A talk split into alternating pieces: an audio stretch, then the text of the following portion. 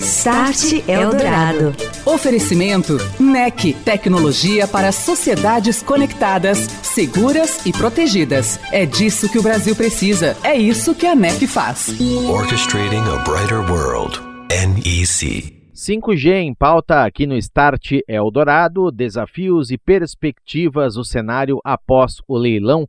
Eu estou recebendo Marcos Ferrari, presidente executivo da Conexis Brasil Digital entidade que reúne e representa as operadoras brasileiras. Boa noite para você, Marcos. Como vai? Prazer em te receber aqui no Start. Boa noite, Daniel. Estou bem. Obrigado pelo convite. Eu que te agradeço, Marcos, mais uma vez pela presença, pela sua atenção aqui com o ouvinte do Start Eldorado. Vamos começar traçando um cenário pós-leilão. Na sua visão, visão das operadoras, deu tudo certo? Foi positivo o cenário? Que, que se espera a partir de agora?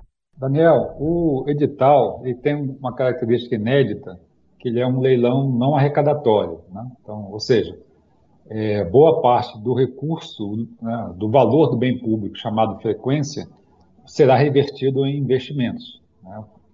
tanto em cobertura quanto em algumas obrigações do tipo é, construir uma rede privativa, né? levar conexão à região amazônica e por aí vai. Então, é, esse ineditismo do leilão do 5G né, coloca talvez o país na vanguarda dos leilões realizados pelo mundo afora. Né? Então, aproximadamente 90% do valor desse bem público é, chamado frequência foi revertido, será revertido em investimento. Então, isso eu acho que é, que é bem positivo. Né? Por outro lado, a, o tamanho dessas, dessas obrigações é, requer certa robustez né, dos ganhadores do, do leilão para fazer esses investimentos. Então, a gente está falando de investimento numa monta de quase 45 bi. Né? São investimentos bem elevados, um volume bem considerado ao se comparar com outros, é, com outros é, setores de infraestrutura. Né? O resultado do leilão, ele, ele mostrou exatamente isso. Né? Eu acho que aqueles que tiveram condições de assumir essas obrigações fizeram seus bids, né?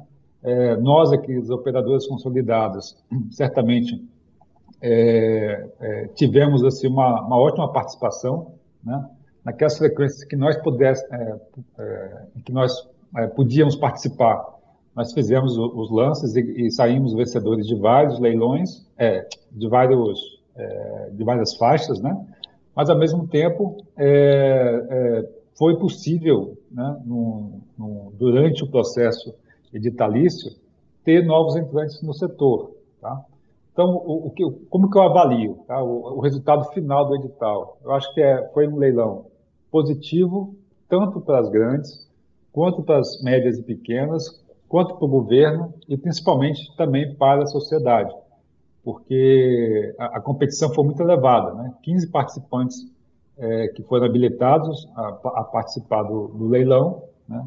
Dos quais aí tivemos um número é, recorde né, de empresas é, dando seus bids e arrematando os, uh, os lotes. Tá? Então, nós avaliamos como positivo e agora, se foi bom, se foi ruim, acho que só o tempo vai dizer. Né? Se realmente é, o país comporta ter mais do que três ou quatro operadores, como sempre foi, né? ou se há espaço de fato para que haja essas novas empresas né, atuando nas, na, nas faixas em que elas ganharam.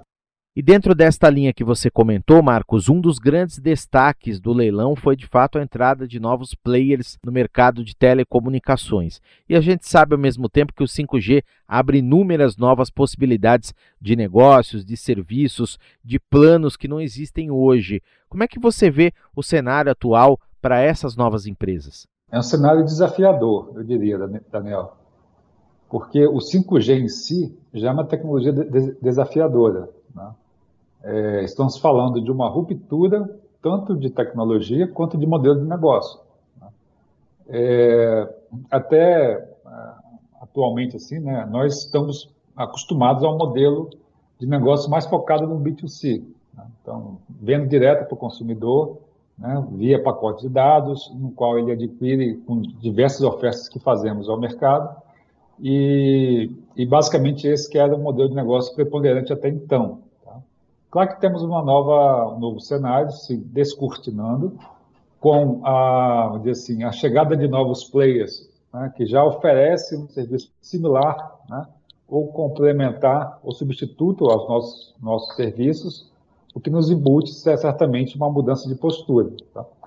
Com o 5G, a gente está falando de, de é, uma ruptura bastante significativa nesses modelos de negócio. Né? Primeiro, a tecnologia ela, ela já é uma, uma assim, é, já muda o perfil dos, dos serviços móveis a serem emprestados. Está falando de, de uma tecnologia no qual a latência é muito baixa, a velocidade é muito elevada e a largura de banda é maior do que a do 4G.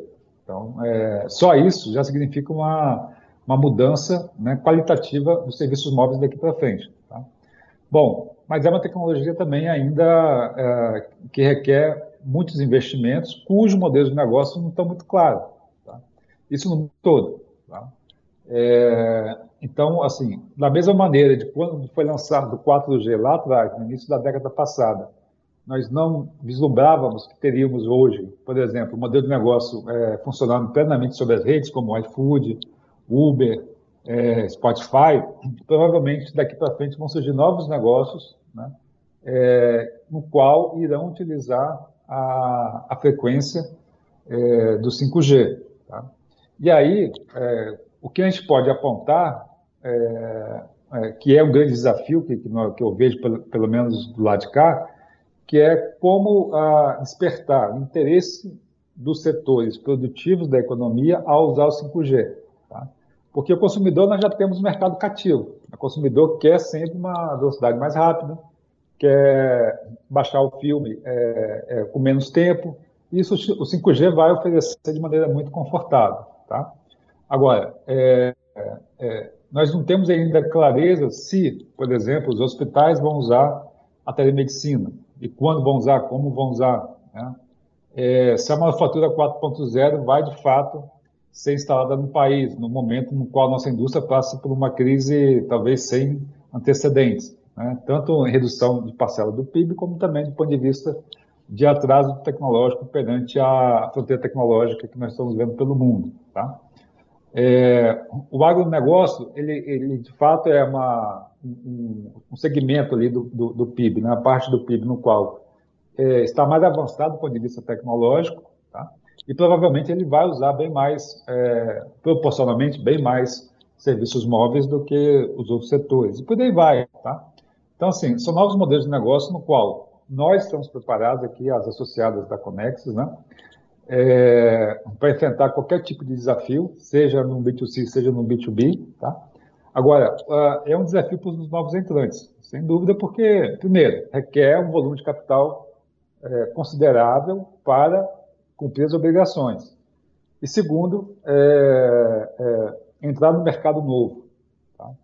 Com, com, todas essas dificuldades e desafios, eu acho que, de fato, vai, vai colocar um ingrediente aí na, na, nessas empresas, de tal maneira que elas vão ter que é, ver exatamente como que elas vão atuar com o 5G. Você vai pegar nichos de mercado, você vai pegar, é, dizer assim, umas aplicações mais específicas, né? ambientes fechados, e por aí vai. E Marcos, dentro desta linha que você comentou, uma das agendas que vem sendo colocada em pauta pela Conexis é a possibilidade do BNDES ou outras linhas de financiamento se interessarem por oferecer recursos, financiarem projetos de entrantes no cenário 5G, justamente para incentivar o surgimento de mais casos de uso. Como é que está isso? Que nós temos, nós já é, bem conhecido, bem divulgado, existem várias pesquisas que já mostram, né, os desertos digitais. Então, a primeira, a primeira frente, eu acho que é com o consumidor, tá? Como que o consumidor brasileiro vai ter acesso às redes móveis, é, aqui falando mais especificamente do 5G, tá? É, nós, eu não consigo ver uma outra maneira que não seja via política pública. Então, nos Estados Unidos existe um programa chamado Lifeline, no qual o governo americano subsidia a conta da, da população mais vulnerável, porque o governo americano, né, é bastante notório, já percebeu a importância de ter acesso à banda larga, porque abre é, uma, assim, abre uma cortina né, de possibilidades para o usuário, do ponto de vista de conhecimento, de trabalho, de capacitação, de educação, saúde, enfim, né, todas as aplicações que ocorrem no, via, via smartphone. Tá? Então, por essa frente, eu acho que tem que ter, sim, né, uma política pública focada em levar conectividade para a população mais vulnerável. Né? Estamos falando de uma política focada na demanda. Tá? Do, a outra frente de, de atuação é justamente é, com os setores produtivos, que aí vai na linha do que você está falando. Né? É, é, quais são os mecanismos que haverá de política pública de, de financiamento para que esses setores usem o 5G, adotem o 5G. Tá? É, porque nós, é como eu falei outro dia numa entrevista, nós é, vamos montar a infra para oferecer o 5G, tá? É, no qual nós vamos estabelecer e criar novos modelos de negócios. Mas tem que ter, do outro lado, o, o vou chamar assim, do, o adotante da tecnologia. Né? Então, a indústria vai ter que adotar o 5G para tornar, para ser mais produtiva perante a, a média mundial. Para isso, né, é, seria interessante que houvesse, por exemplo, uma financiamento no banco, no BNDES, que pudesse é, fazer uma operação estruturada com financiamento é, público, financiamento privado, é, é, alguém colocando equity no, no, no, negócio, né? de tal maneira que consiga estruturar uma operação no qual viabilize a, do, a adoção do 5G. Tá? Então, uma linha de financiamento para a manufatura 4.0, uma linha de financiamento para o agroconectado, uma linha de financiamento para cidades inteligentes, né, financiando os municípios. Enfim, é, nós estamos atuando dessa maneira, Daniel, conversando com os atores públicos, né, sempre de maneira muito transparente, de maneira muito, muito ética, né, é, para que, de fato, crie-se um ecossistema para o 5G que seja sustentável. Né? Não adianta nós fazermos investimento e não conseguir rentabilizá-lo. Agora, para rentabilizar, é importante que os setores produtivos tenham algum apoio, até mesmo institucional, de alertá-los, né? de que, olha, o 5G é isso. Eu tenho a impressão de que todos os setores do Brasil não estão ainda é, preparados, não estão ainda antenados na importância de ter a tecnologia móvel e a mudança que ela vai ter, né, que vai gerar do ponto de vista da produtividade e da competitividade sistêmica do país. Start Eldorado. Nesta noite, o Start Eldorado está recebendo Marcos Ferrari, presidente executivo da Conexis Brasil Digital. Estamos conversando sobre 5G e daqui a pouquinho, no segundo bloco, a segunda parte, continuação deste papo. Agora, André Letério com as informações do Momento NEC. Boa noite, André. Olá, Daniel. Olá, ouvinte do Start Eldorado.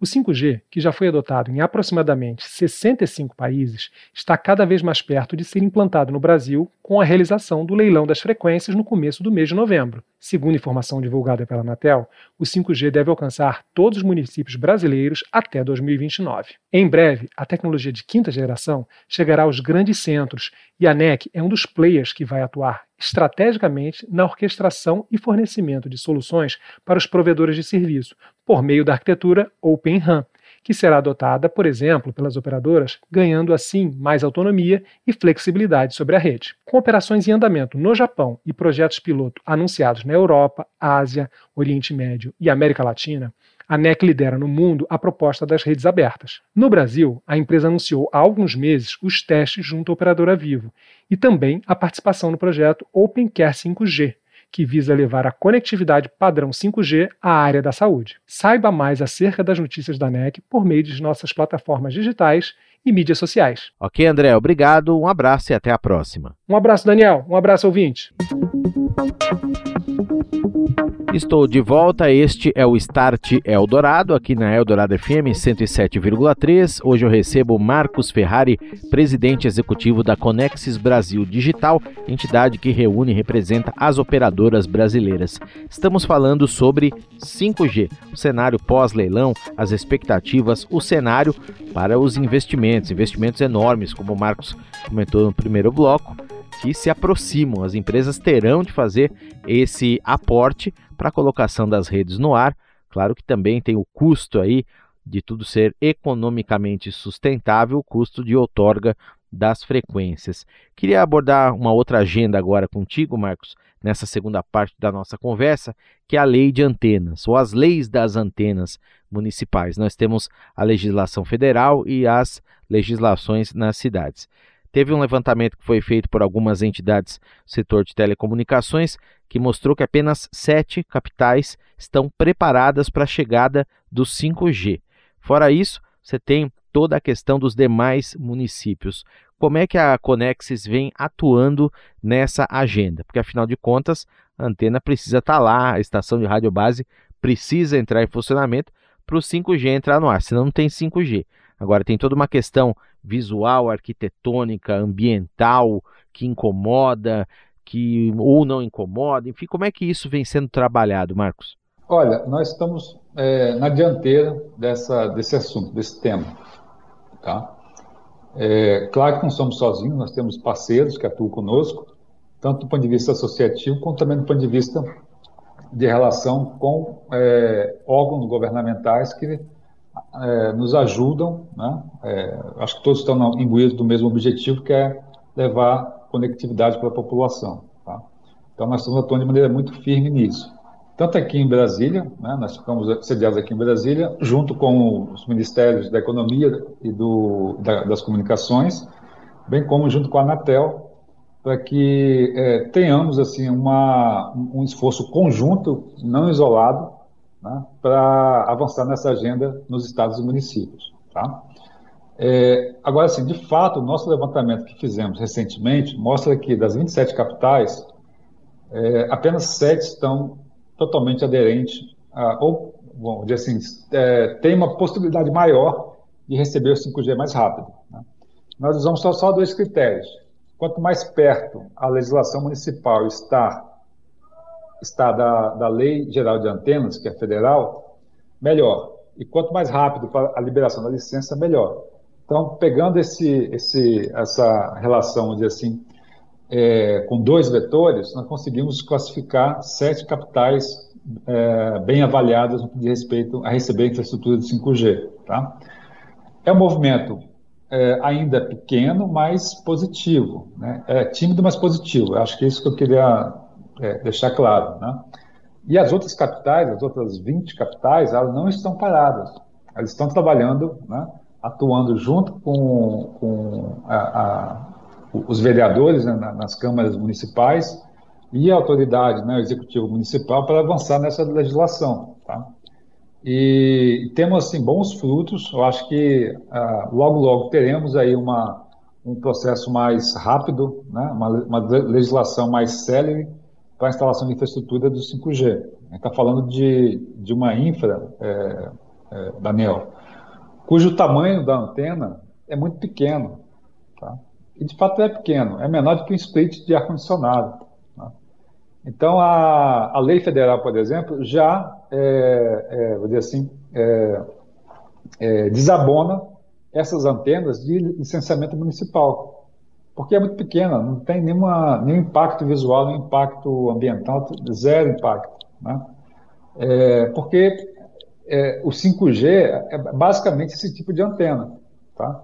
E como o 5G precisa de 5 a 10 vezes mais antenas, né?